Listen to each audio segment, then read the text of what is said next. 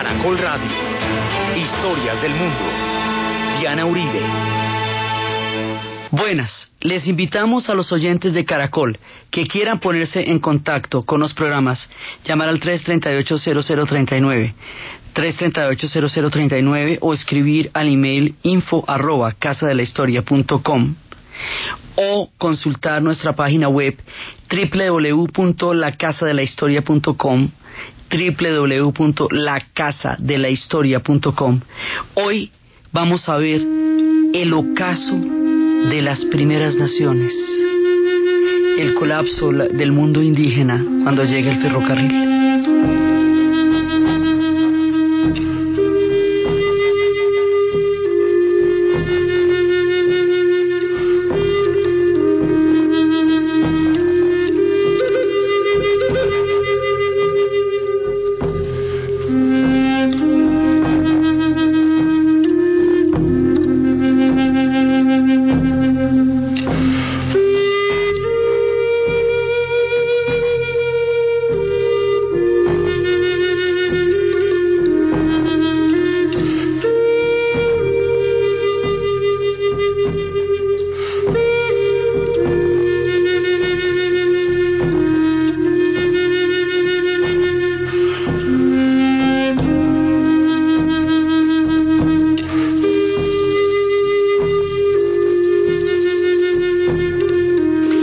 Pasada estábamos viendo la increíble historia del ferrocarril. Y estábamos viendo cómo el ferrocarril empieza con este proyecto de los canadienses de conectar su gigantesco país y la primera línea férrea son los mil kilómetros de Halifax a Quebec. Y cómo costó de trabajo hacer eso y empezar el proyecto y los bonos de valores y todo el destino manifiesto que había detrás de esto y todo el esfuerzo que van a hacer para poder construir el ferrocarril y ya digamos como el beneficio de su pertenencia al imperio británico porque Inglaterra tenía el ferrocarril y la revolución industrial y eso hace posible para ellos adoptar este sistema para integrar una nación y cómo la logran integrar. Entonces la primera parte la hacen los canadienses, ellos con sus manitas, que es esta, esto de Halifax a Quebec. Pero ya la parte transpacífica del, eh, del, ferrocarril, ya cuando vamos a atravesar esta, lo que es Alberta, lo que es Manitoba, Saskatchewan, hasta llegar a la British Columbia y ya terminar la línea férrea al otro lado, pasando de un extremo al otro para poder completar la, el proyecto de nación, ahí vienen una gran cantidad de migrantes. Viene mucha gente vienen irlandeses, vienen todo, es cuando están llegando grandes migraciones, vienen escoceses, pero también vienen chinos. Vienen cantidades de pueblos chinos que fueron contratados, igual que en Estados Unidos, que fueron millones de chinos los que estaban haciendo el ferrocarril que une el Atlántico con el Pacífico. En Estados Unidos empezaron de una punta a la otra para encontrarse en el centro. Y fue con una gran cantidad de población china y, habíamos dicho que mucha gente murió en eso, pero muchísima gente murió y que en ese punto atraviesa las grandes praderas y destruye el mundo de las naciones aborígenes en Estados Unidos. En Canadá va a pasar algo similar de otra manera. En Canadá no lo hacen de un lado al otro como lo hicieron en Estados Unidos. En Canadá lo empiezan por Halifax a Quebec y van aumentando la línea férrea hasta poder conectar con el Pacífico. La conexión con el Pacífico le dará origen a la ciudad de Vancouver, que llevará el nombre del gran explorador, y es donde termina la línea, digamos, por eso es que esa ciudad cobrar una importancia inusitada, porque ahí es donde termina, donde se une todo, en Vancouver. Entonces resulta que para poder hacer esta parte ya la transpacífica, van a traer muchísimos chinos. ¿Por qué hay tantos chinos en Estados Unidos y por qué hay tantos chinos en Canadá? Porque China en ese momento se desarticula, el orden confucionista pierde su capacidad de cohesión, empieza a padecer hambre, las potencias coloniales la van a devorar. Será la época de, las, de, la muerte de los mil pedazos, como llaman ellos. Poco a poco la invadirán, la meterán en las guerras del opio. Las guerras del opio va a tener como resultado que le quiten Shanghai y le quiten Hong Kong y después la van a invadir militarmente después de la rebelión de los Boxers. Es la época más dura de China, es la época en que Japón se va a fortalecer muchísimo y va a ser toda la revolución de la dinastía Meiji que tiene en China una proyección de, de los recursos que va a hacer para su propio proceso de revolución industrial. China se desbarata. Y cuando China se desbarata, millones de chinos van por el Pacífico a Estados Unidos y a Canadá.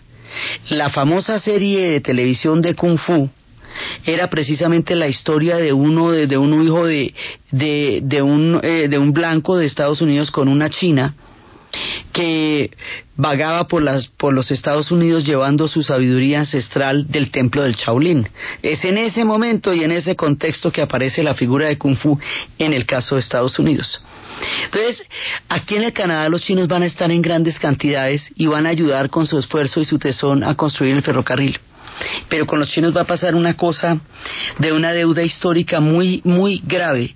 Cuando se termina el ferrocarril en 1885, teniendo en cuenta que las condiciones de trabajo de los chinos eran verdaderamente dramáticas, o sea, ellos se ganaban 1.5 dólares o a veces 0.1 dólares, cuando habitualmente la gente se ganaba 2 o 3 por discriminación también, en el momento en que terminan de construir el ferrocarril, los chinos ya no los necesitan más y literalmente dice, en 1885 dicen, como la mano de obra china ya no se necesita para construir las vías férreas, la, instauran un acta de control de migración, de prohibición de migración a los chinos porque les clavan un impuesto de 50 dólares eh, por persona para entrar a Canadá y después se lo van a clavar de 500 dólares más adelante, eh, de manera que ya, digamos, ya para 1903 les tocaba pagar 500 dólares y si se ganaban eso, ¿cómo? Entonces, ellos van a hacer un esfuerzo impresionante, sin ninguna seguridad social. Si se enfermaban, no había quien respondiera por ellos, no podían regresar a su nación muchas veces, no tenían con qué volver y quedaban allá solos, completamente solos, eh, en un mundo sin retorno. Y los que querían venir no podían llegar era fue una época muy dura la que pasó con los chinos. Es digamos una deuda histórica que se tiene con estos pueblos y solamente hasta el 2006 se les pidió oficialmente disculpas. Porque Canadá digamos la multiculturalidad en Canadá les ha costado mucho para llegar a ser el país tan incluyente que hoy es Canadá al interior de sus fronteras y dentro de su diversidad de población, pasaron por muchos y gravísimos errores y pasaron por muchos y gravísimos hechos de la historia. Y uno fue con los chinos, otros serán con las naciones, con las primeras naciones. O sea, mucha gente con Japón también, van a tener muchos problemas con el imperio austro, la gente proveniente del imperio austrohúngaro. O sea, leyes de discriminación y asimilación van a ser y van a ser destrucción de muchos pueblos durante mucho tiempo hasta que después empiecen a crear una síntesis que permita integrar toda la diversidad de Canadá para construir un país. Mientras lo hacen, mientras aprenden y mientras maduran, van a cometer casos muy graves, injusticias terribles, pero ellos van a hacer unos perdones históricos que otros, otros pueblos que las han cometido no las han hecho, no han hecho nunca estas disculpas históricas que ellos sí. Entonces, en el caso de los chinos, se les fueron las luces con los chinos después del ferrocarril, o sea, la cosa es que ya no los necesitamos, entonces ya no los dejamos venir, pero la situación en China seguía siendo igual de grave solo que ya no tenían la opción de ir a trabajar a Canadá en condiciones bastante terribles porque ya no los necesitaban para la migración. Fue una utilización muy fuerte la que hicieron de ellos. Hoy por hoy hay monumentos al trabajo y, y al tesón de la mano de obra de los chinos durante la construcción del ferrocarril. Nosotros hablábamos de cuatro Canadás de un Canadá indígena de las primeras naciones, de un Canadá francés, que empezamos con Champlain, de un Canadá inglés. El cuarto Canadá es el Canadá emigrante. Pero ese Canadá migrante simultáneamente se ha venido haciendo desde los fils de roi, que llegaron en la época de Luis XIV, las mujeres a acompañar a los hombres que estaban empezando a hacer la Nueva Francia. O sea, al final el Canadá migrante es el Canadá mismo, y eso nos va a llevar a las migraciones desde entonces hasta las de ahora, hasta nuestros mismos compatriotas, que tantos, tantos, tantos de nosotros moran en los fríos países, en, en las frías tierras del Canadá. De eso también vamos a hablar. Pero este caso es el caso de los chinos y lo que tiene que ver con su ferrocarril. Y la historia de los chinos con el ferrocarril es una historia triste, no solamente por las condiciones tan bravas en las que ellos vivieron, sino por lo que pasó inmediatamente después, o sea, por lo que fue el, pago en, en, en, retorno por un esfuerzo tan grande que fue terminar de construir la vía férrea que llegara hasta el Pacífico.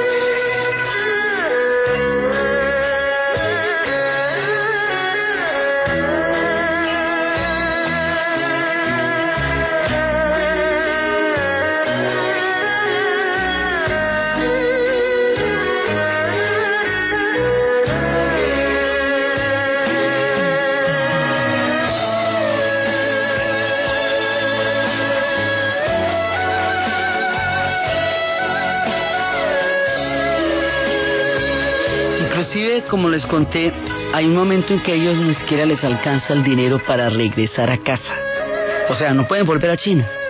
No pueden volver a ver a sus familias. Quedan solos, quedan aislados, quedan en un mundo totalmente desconocido del cual no pueden regresar porque quedan completamente abandonados una vez que se termina el ferrocarril que era para lo cual habían conseguido trabajo quedan en una condición de indefensión muy grande. Y eso es parte, digamos, de una historia masiva de las migraciones asiáticas por el Pacífico a la parte pacífica del Canadá. Quedan ellos así, en una situación de tristeza de un hombre solo, que, que, nos cuenta de un hombre que está completamente desolado porque no encuentra, no encuentra la paz en medio de su gran soledad. I come into this life. The son of a woman and a man who lived in strife. He was tired of being poor. And he wasn't into selling door to door. And he worked like the devil to be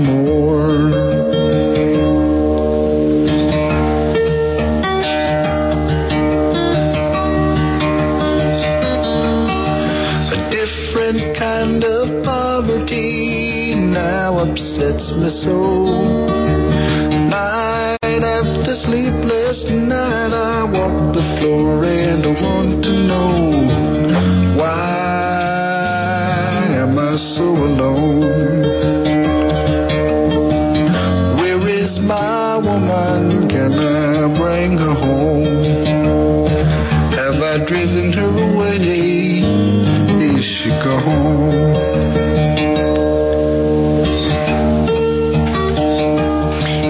Canción de soledad, de un hombre que está totalmente aislado, se pregunta por qué está tan solo, dónde está su mujer, por qué no puede traerla a casa, por qué no puede volver.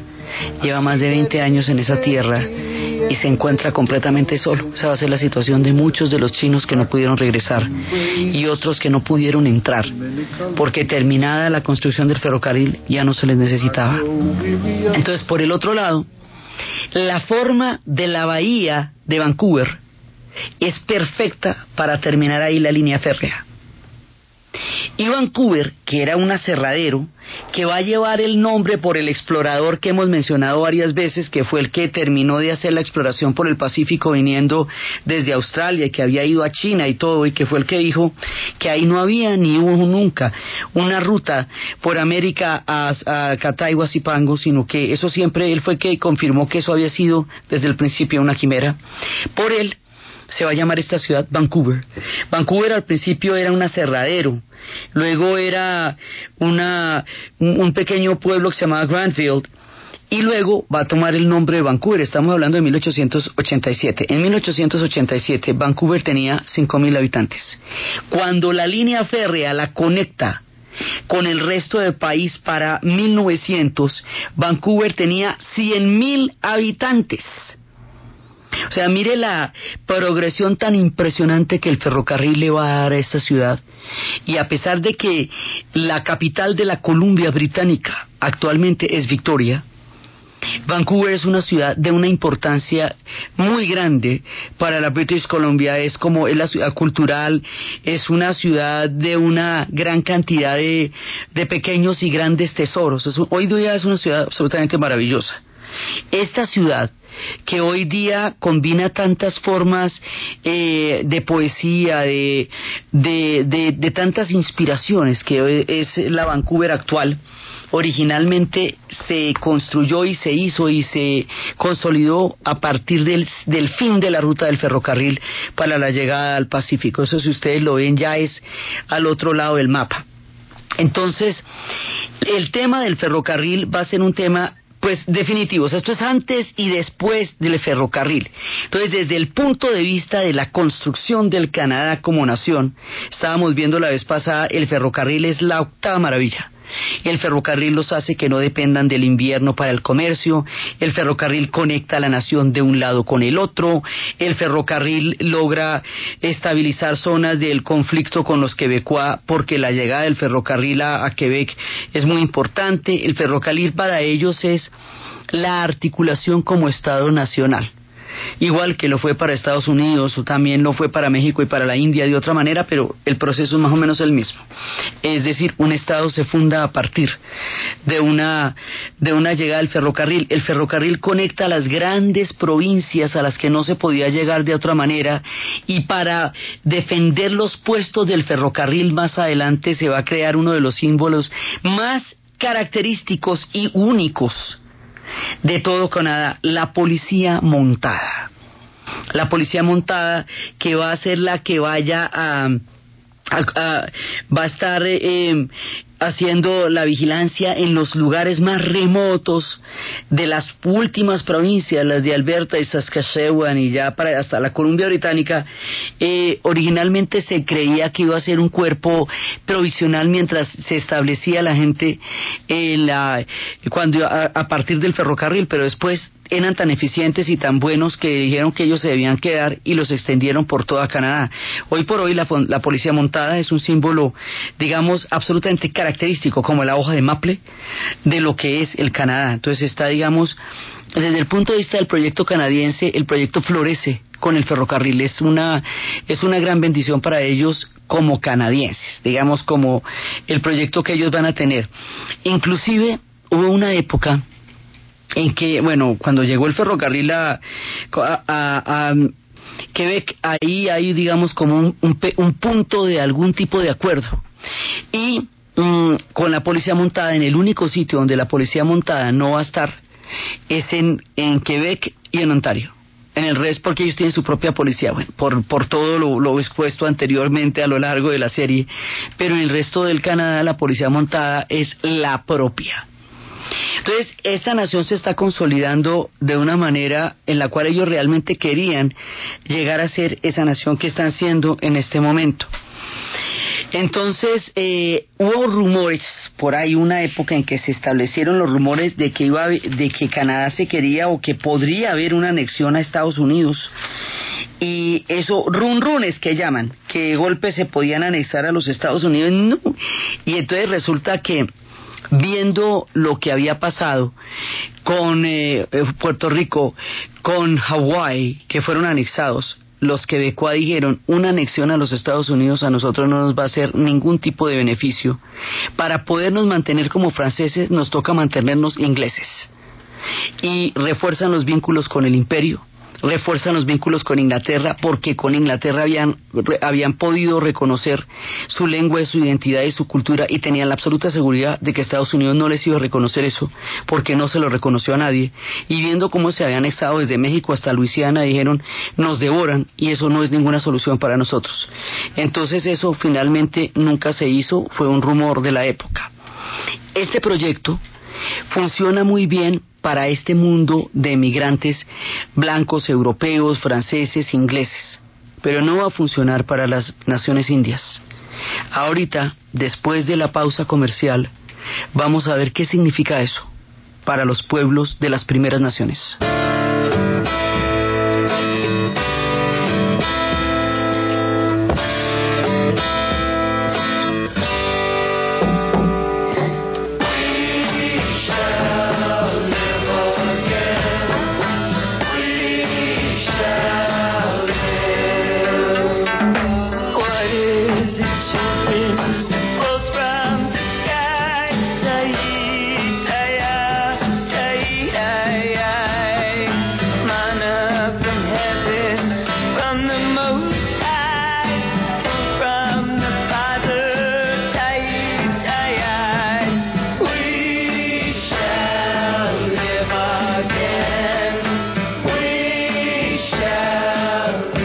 Camisas y pantalones Monarca tienen nuevos conceptos y evolución plena que actualizan la moda. Colecciones con el sello de la creatividad, distinción y calidad en todas sus prendas. Luce como tú quieras. Sport, clásico, elegante. Camisas y pantalones Monarca visten a Colombia desde Ibagué. Pídelas en tiendas de moda. ¿Y usted? ¿Cómo durmió anoche? Comodísimo. Colchones comodísimos para dormir profundamente. Camisas y pantalones Monarca tienen nuevos conceptos y evolución plena que actualizan la moda. Colecciones con el sello de la creatividad, distinción y calidad en todas sus prendas. Luce como tú quieras. Sport, clásico, elegante. Camisas y pantalones Monarca visten a Colombia desde Ibagué. Pídelas en tiendas de moda.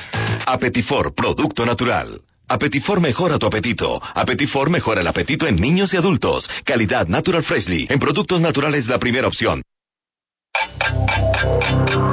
En Caracol Radio. Son las 11 de la mañana y 29 minutos.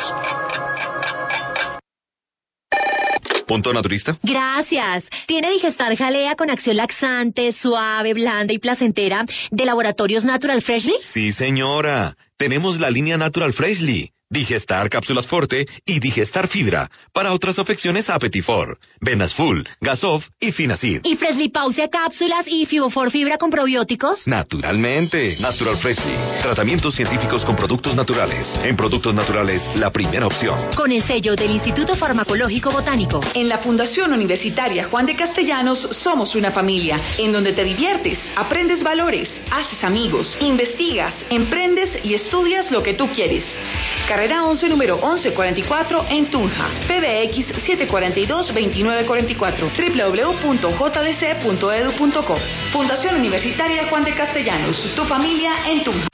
Última hora Deportiva Caracol. A esta hora en la Liga Premier de Inglaterra, minuto 70. Arsenal con David Ospina empata 0 por 0 con el Chelsea, el líder de la Liga Premier.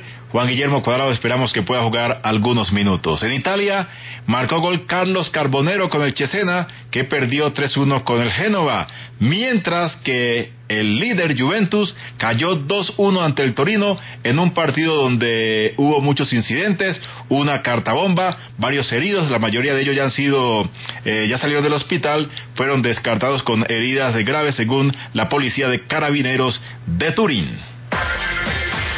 Para el partido de Atlético Nacional visitando a Alianza Petrolera en el estadio Daniel Villa Zapata de Barranca Bermeja, el técnico Juan Carlos Osorio dispone de Franco Armani, Camilo Vargas, Diego Peralta, Francisco Nájera, Alexis Enríquez, Elkin Calle, Farid Díaz, Miller Mosquera, Sebastián Pérez, Juan David Valencia, Harrison Otálvaro, Alejandro Guerra, Julián Mejía, Jonathan Copete, Andrés Escobar, Jefferson Duque y Michael Rangel. Para Farid Díaz, no será fácil superar al equipo Alianza Petrolera. Creo que colombiano no hay equipos chicos y más con Nacional que todo todo mundo sale a ganarle. Entonces, lo que tenemos que hacer es ganar y jugar el partido nomás. Recordamos el partido se estará iniciando a las 4 de la tarde y tendrá la conducción arbitral de Leivan Suárez del Atlántico. Y como protagonista del deporte destacamos a Sergio Luis Henao, el mejor colombiano en la clásica Lieja Bastoña Lieja en Bélgica. Se ubicó en el séptimo lugar con el mismo tiempo del vencedor Alejandro Valverde de España. Por su parte, Nairo Quintana ocupó la casilla 83 perdiendo 9.32.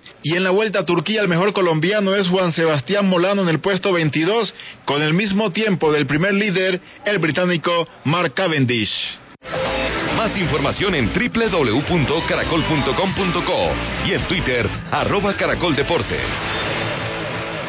Servientrega, logística oficial de la Selección Colombia, presenta la hora en Caracol Radio. 11 de la mañana, 32 minutos. Haz el pase, avanza por el centro, de Soluciones Servientrega, haz el envío y ganó. En Servientrega movemos al mundo para que acompañes a nuestra selección. Por cada envío que realices, recibes un cupón, diligencialo y prepárate para ganar uno de los siete viajes a Chile. Servientrega, logística oficial de la Selección Colombia. Solo para envíos contado. Promoción válida hasta el 7 de mayo de 2015. Aplican condiciones y restricciones. Mayor información www.servientrega.com. Autoriza con juegos. Camisas y pantalones Monarca tienen nuevos conceptos y evolución plena que actualizan la moda. Colecciones con el sello de la creatividad, distinción y calidad en todas sus prendas. Luce como tú quieras. Sport, clásico, elegante. Camisas y pantalones Monarca visten a Colombia desde Ibagué. Pídelas en tiendas de moda. En la Fundación Universitaria Juan de Castellanos somos una familia en donde te diviertes, aprendes valores, haces amigos, investigas, emprendes y estudias lo que tú quieres. Carrera 11, número 1144 en Tunja. PBX 742-2944. www.jdc.edu.co. Fundación Universitaria Juan de Castellanos. Tu familia en Tunja.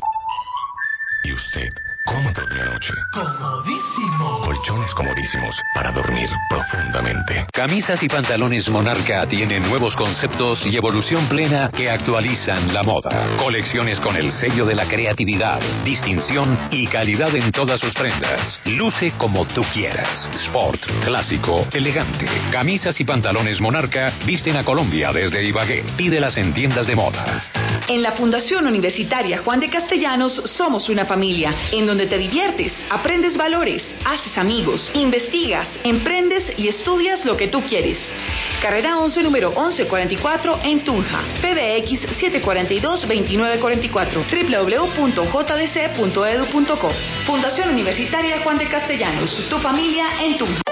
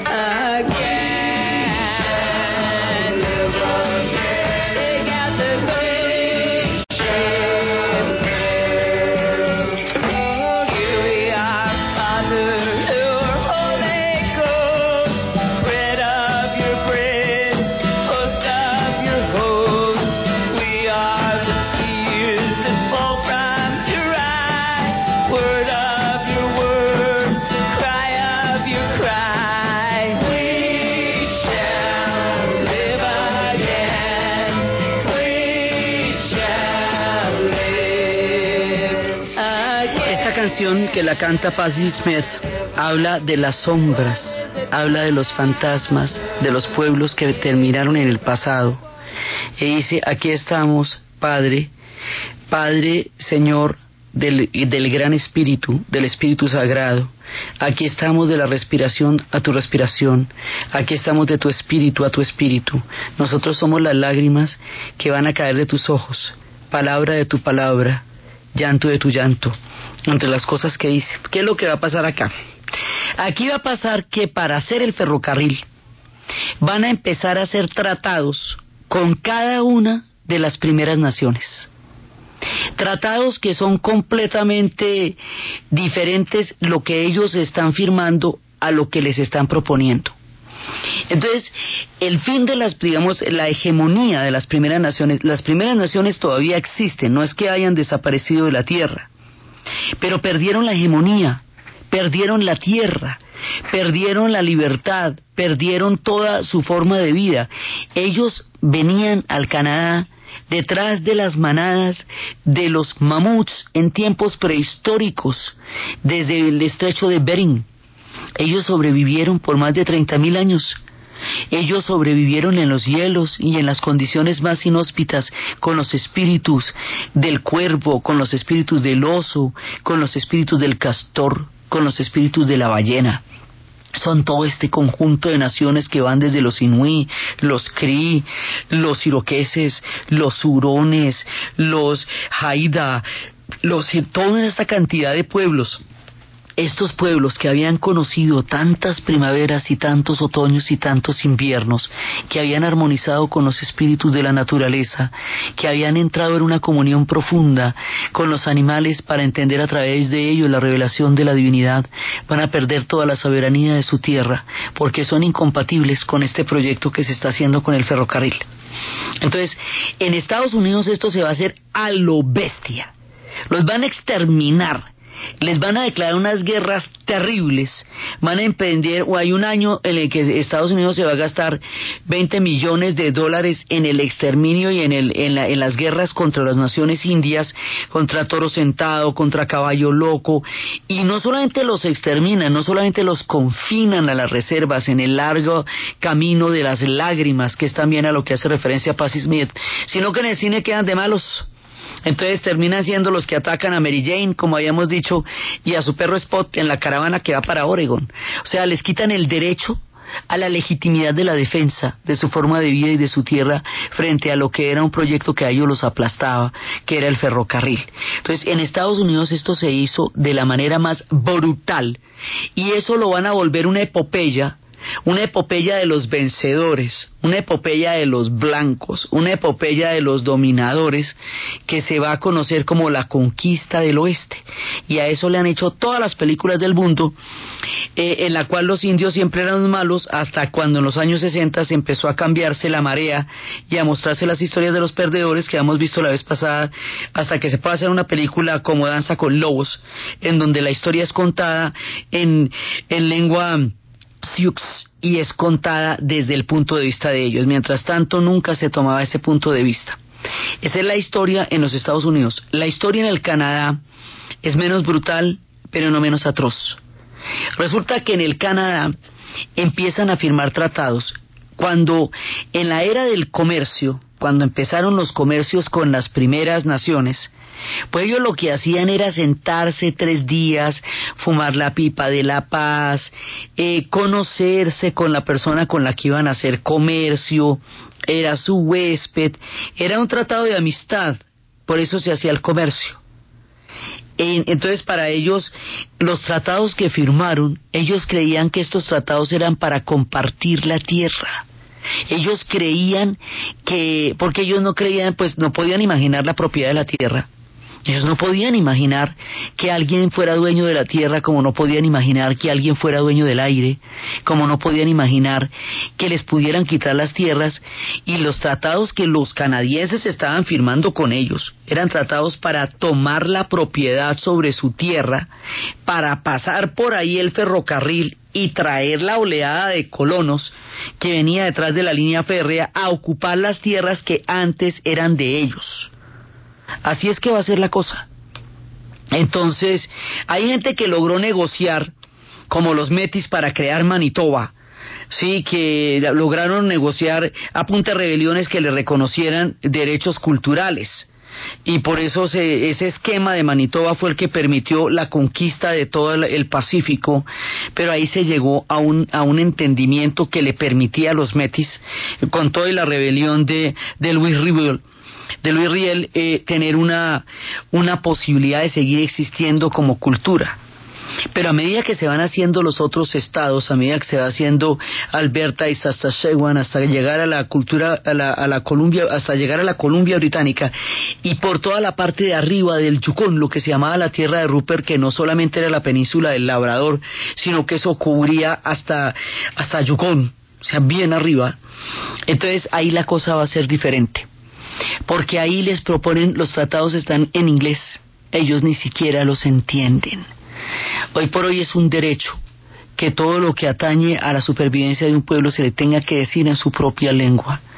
Pero en ese momento los tratados están en inglés y ellos no saben lo que están firmando. Ellos creen que están firmando una cosa para compartir, pero el hombre blanco no comparte. El hombre blanco arroja a las comunidades indígenas de su pueblo. Y esta historia Mire, este cuento lo echamos en toda la América del Norte hasta el sur. Este cuento va desde las primeras naciones en Canadá, los pueblos aborígenes en la, en la América de los Estados Unidos. Esto va con incas, mayas, aztecas, muiscas, eh, patagones, con los pueblos araucanos. O sea, en toda la historia de América, como continente, desde Alaska hasta la Tierra del Fuego, va a haber un momento en que va a haber el gran despojo de los pueblos indígenas de su tierra, de su cultura, de su derecho a vivir como ellos vivieron durante milenios. Y eso también va a pasar en Canadá. Entonces empezamos con Uronia, que fue el primero en extinguirse en la guerra contra los iroqueses. La gran federación de los iroqueses va a terminar desvertebrada en las guerras entre Francia y, e Inglaterra por el dominio de Canadá en la guerra de los siete años. Pero el siglo XIX es el último envión, el siglo XIX es el que va a acabar con esta forma de vida, por lo menos como una forma de vida hegemónica, porque van a terminar metidos en reservaciones, como especies de resguardos. Son muchos punticos alrededor del mapa de Canadá y están en los lugares más inhóspitos. Y todo este pueblo que era dueño, de- digamos que no era dueño, que porque dueño nunca es, pero se proclamaron ser de las praderas y de las nieves, todo ese pueblo va a quedar confinado a pequeños pedazos de tierra en donde tienen derecho a la, a la cacería, pero pues tienen derecho a que se les enseñe la agricultura, ellos no eran agricultores, ellos eran cazadores y a la pesca.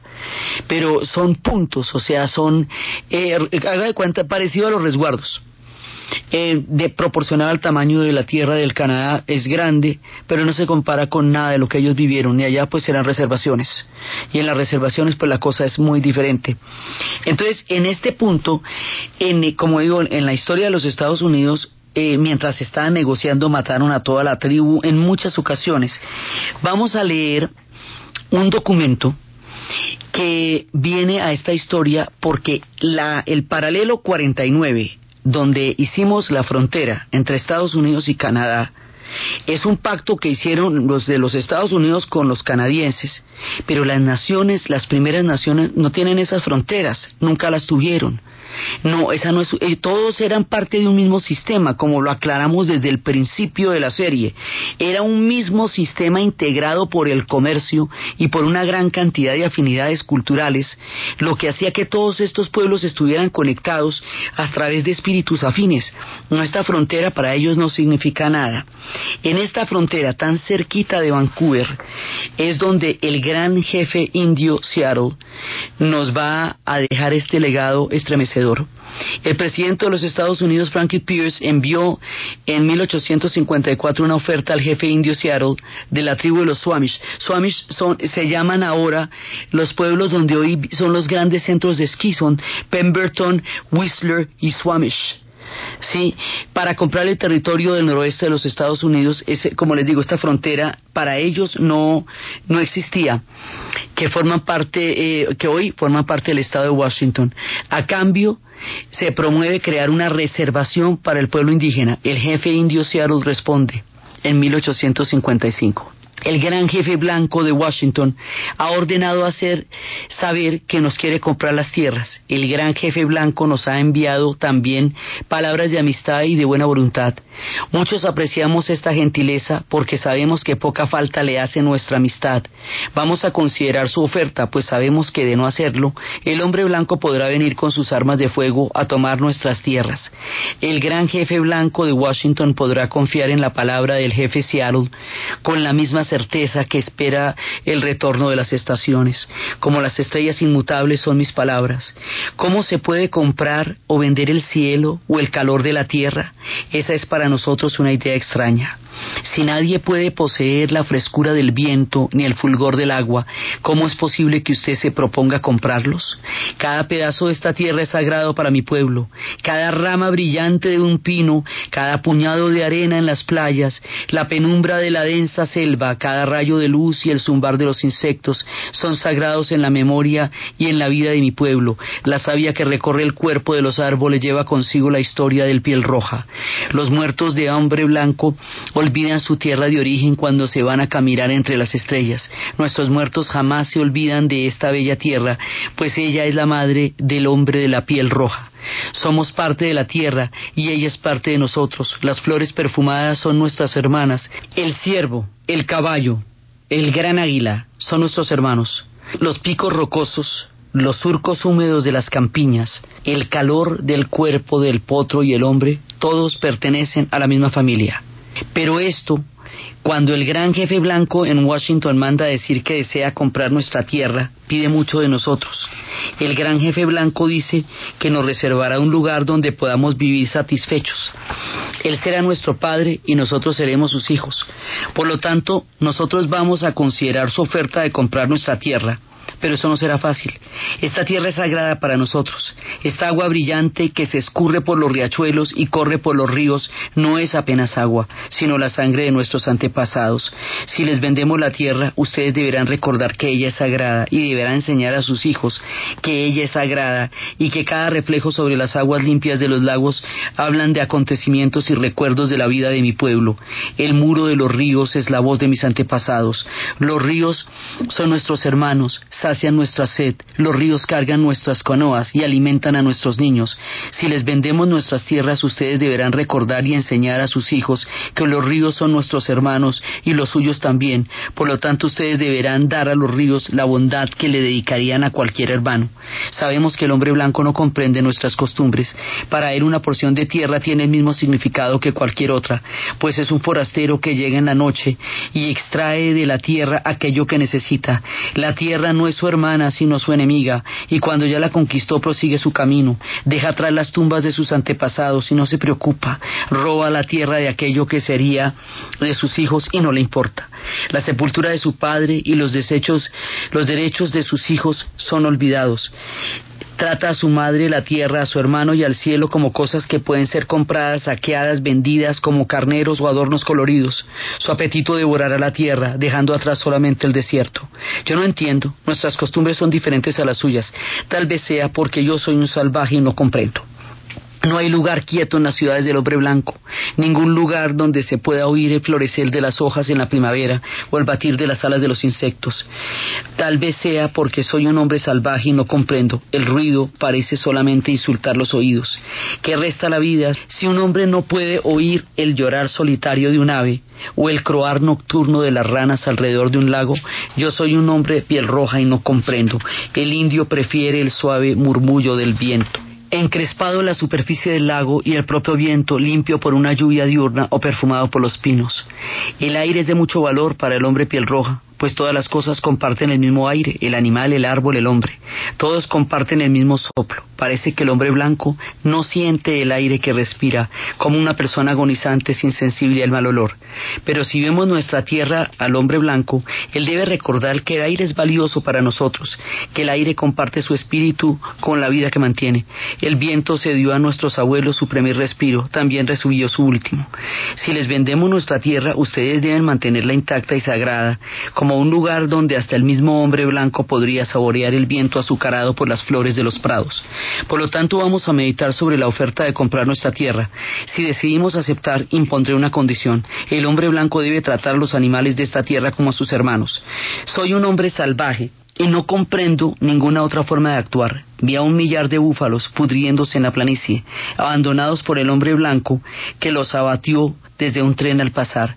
Yo soy un hombre salvaje y no comprendo cómo es que el caballo humeante de hierro puede ser más importante que el búfalo que nosotros sacrificamos solamente para sobrevivir. ¿Qué es el hombre blanco sin los animales? Si todos los animales se fuesen, el hombre moriría de una gran soledad de espíritu, pues lo que les ocurra a los animales en breve ocurrirá a los hombres. Hay una unión en todo. Ustedes deben enseñar a sus niños que el suelo bajo sus pies es la ceniza de sus abuelos, para que respeten la tierra. Digan a sus hijos que ella fue enriquecida con la vida de nuestro pueblo. Enseñen a sus hijos lo que enseñamos a los nuestros, que la tierra es nuestra madre, que todo lo que ocurra a la tierra le ocurrirá a los hijos de la tierra. Si un hombre escupe en el suelo, está escupiendo en sí mismos. Esto es lo que sabemos. La tierra no pertenece al hombre, es el hombre el que pertenece a la tierra. Esto es lo que sabemos. Todas las cosas están relacionadas como la sangre que une a una familia. Hay una unión en todo. Lo que ocurre en la tierra caerá sobre los hijos de la tierra. El hombre no tejió el tejido de la vida. Es simplemente uno de sus siglos. Todo que lo que hiciera el tejido lo hará a sí mismo todo lo que hiciere al tejido lo hará a sí mismo. Incluso el hombre blanco, cuyo Dios camina y habla como, él, de amigo y amigo, no puede estar exento de un destino común. Es posible que seamos hermanos a pesar de todo, veremos. De una cosa estamos seguros, el hombre blanco llegará a descubrir algún día que nuestro Dios es el mismo Dios. Ustedes podrán pensar que lo poseen como desean poseer nuestra tierra, pero no es posible. Él es el Dios del hombre blanco y su compasión es igual para el hombre de piel roja como para el hombre de piel blanca. La tierra es preciosa y despreciarla es despreciar a su creador. Los blancos también pasarán, tal vez más rápido que todas las demás otras tribus. Contaminen sus camas y una noche serán sofecados por sus propios desechos. Cuando nos despojen de nuestra tierra, ustedes brillarán intensamente iluminados por la fuerza de Dios que los trajo estas tierras y por alguna razón especial les dio el dominio sobre la tierra y sobre el hombre piel roja. El destino es un misterio para nosotros, pues no comprendemos lo que, el que los búfalos hayan sido exterminados, los caballos bravíos sean todos domados, los rincones secretos del bosque denso sean impregnados de un olor de muchos hombres y la visión de las montañas obstruida por hilos al hablar. ¿Qué ha sucedido con el espeso bosque? Desapareció. ¿Qué ha sucedido con el águila? Desapareció. La vida también ha terminado. Ahora empieza la supervivencia.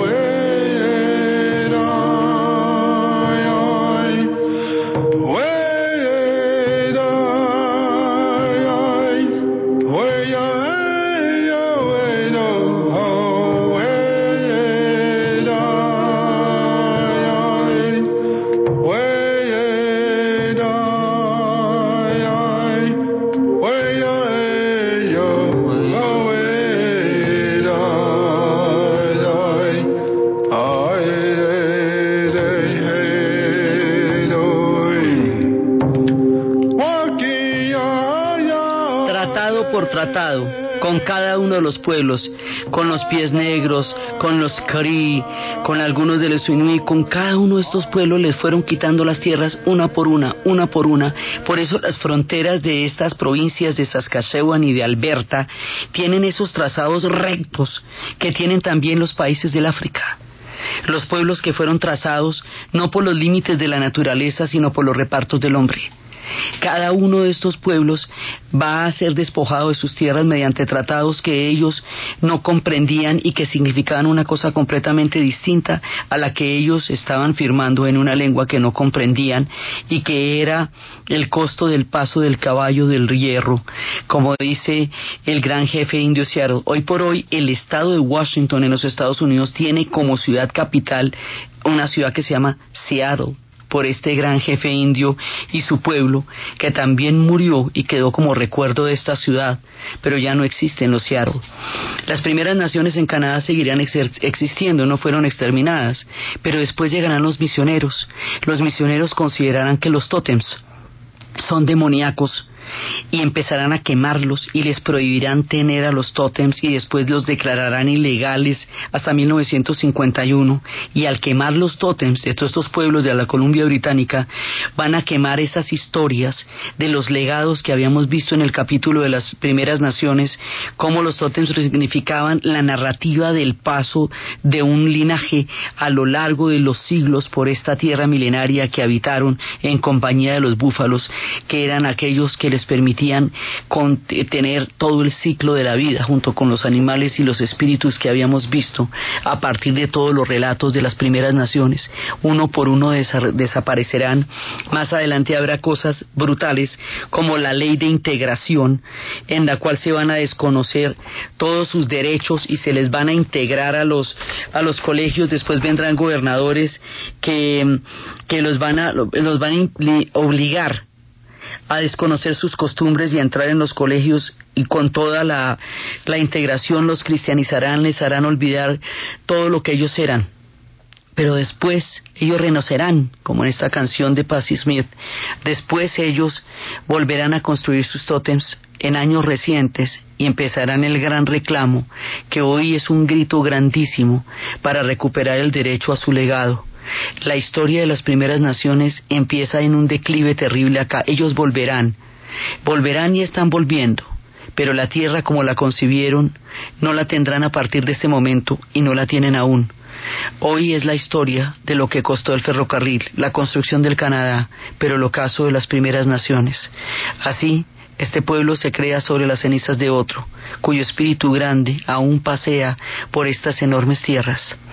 La historia de cómo Canadá se sigue integrando al mundo británico y se va a meter en las guerras en que los británicos se metan, es lo que vamos a ver en el siguiente programa. Entonces, desde los espacios de los chinos que vinieron a construir ese ferrocarril del Pacífico, desde el fin del ferrocarril y la creación de la ciudad de Vancouver, desde el proyecto canadiense que se consolida con el ferrocarril, desde el ocaso de las primeras naciones, desde la tierra del gran jefe indio Seattle, desde los pueblos de los espíritus del oso, del castor, de los espíritus de la ballena, que languidecen en el proyecto del hombre blanco que pasa con su progreso por encima de su universo de lo sagrado en la narración de Ana Uribe, en la producción Jessy Rodríguez. Para ustedes, feliz fin de semana.